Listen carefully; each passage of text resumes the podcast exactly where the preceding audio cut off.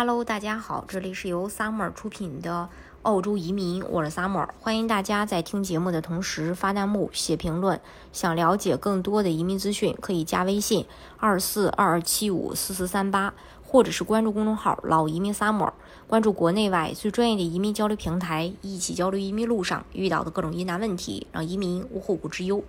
为什么说澳洲是世界体面的养老圣地呢？前段时间呀，托伦斯大学的公共卫生信息发展部标出了澳洲全国各州平均寿命最高和最低寿命的区域，而全国平均寿命区域竟然高达八十九岁。赶紧一起来看看你居住的区域有没有上榜吧。其中最高平均寿命的地区分别在墨尔本和阿德莱德，高达百分呃高达八十八十九岁。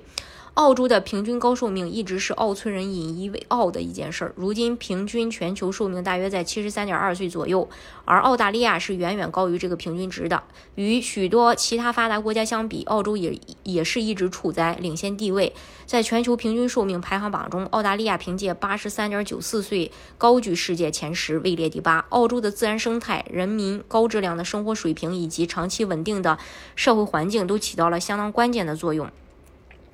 还有就是环境好，空气好，早已是许多人对澳洲的评价，这也是澳洲能够成为移民国家首选的重要原因。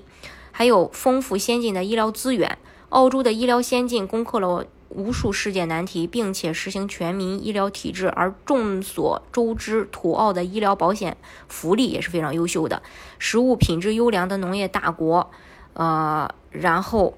有许多营养丰富的食物都在澳洲生产，不仅自给自足，还可以远销世界各地。要知道，澳洲的牛肉标准在全世界是最严格的，在肉质足够优秀的前提下，也有安全保证。而其他蛋、禽、海鲜、蔬菜和四季时令水果也同样应有尽有，很少依赖进口。不仅品种繁多，而且品质优良。由此看来，在这片拥有如此多优势的土壤之上，澳洲人想不长，呃，想不长寿都难呐。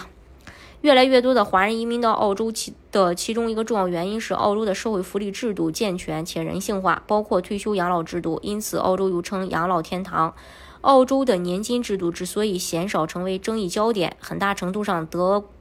归功于制度的设计，通常包括两部分：一，由联邦政府负责发放的养老金，财富来自联邦政府的社会安全福利预算。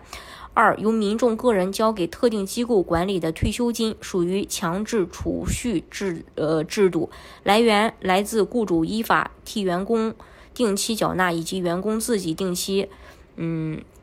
自薪资中去扣缴。养老金作为政府公共福利的一环，任何达到退休年龄的。目前为六十六岁半，今年七月起将改为六十七岁，预料二零三五年起提升至七十岁的澳洲公民和永久居民都可每两周一次领取政府发给的养老金。单身人士每两周最高可领澳币一千零二十六点五，配偶伴侣每两周澳币是一千五百四十七点六。至于作为强制退呃退休呃储蓄的退休金，则是民众在就业可依法享有雇主额外提供。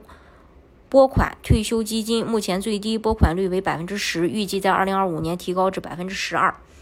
大家如果想具体去了解澳洲的移民政策的话，可以加微信二四二二七五四四三八，或者是关注公众号“老移民沙漠”，关注国内外最专业的移民交流平台，一起交流移民路上遇到的各种疑难问题，让移民无后顾之忧。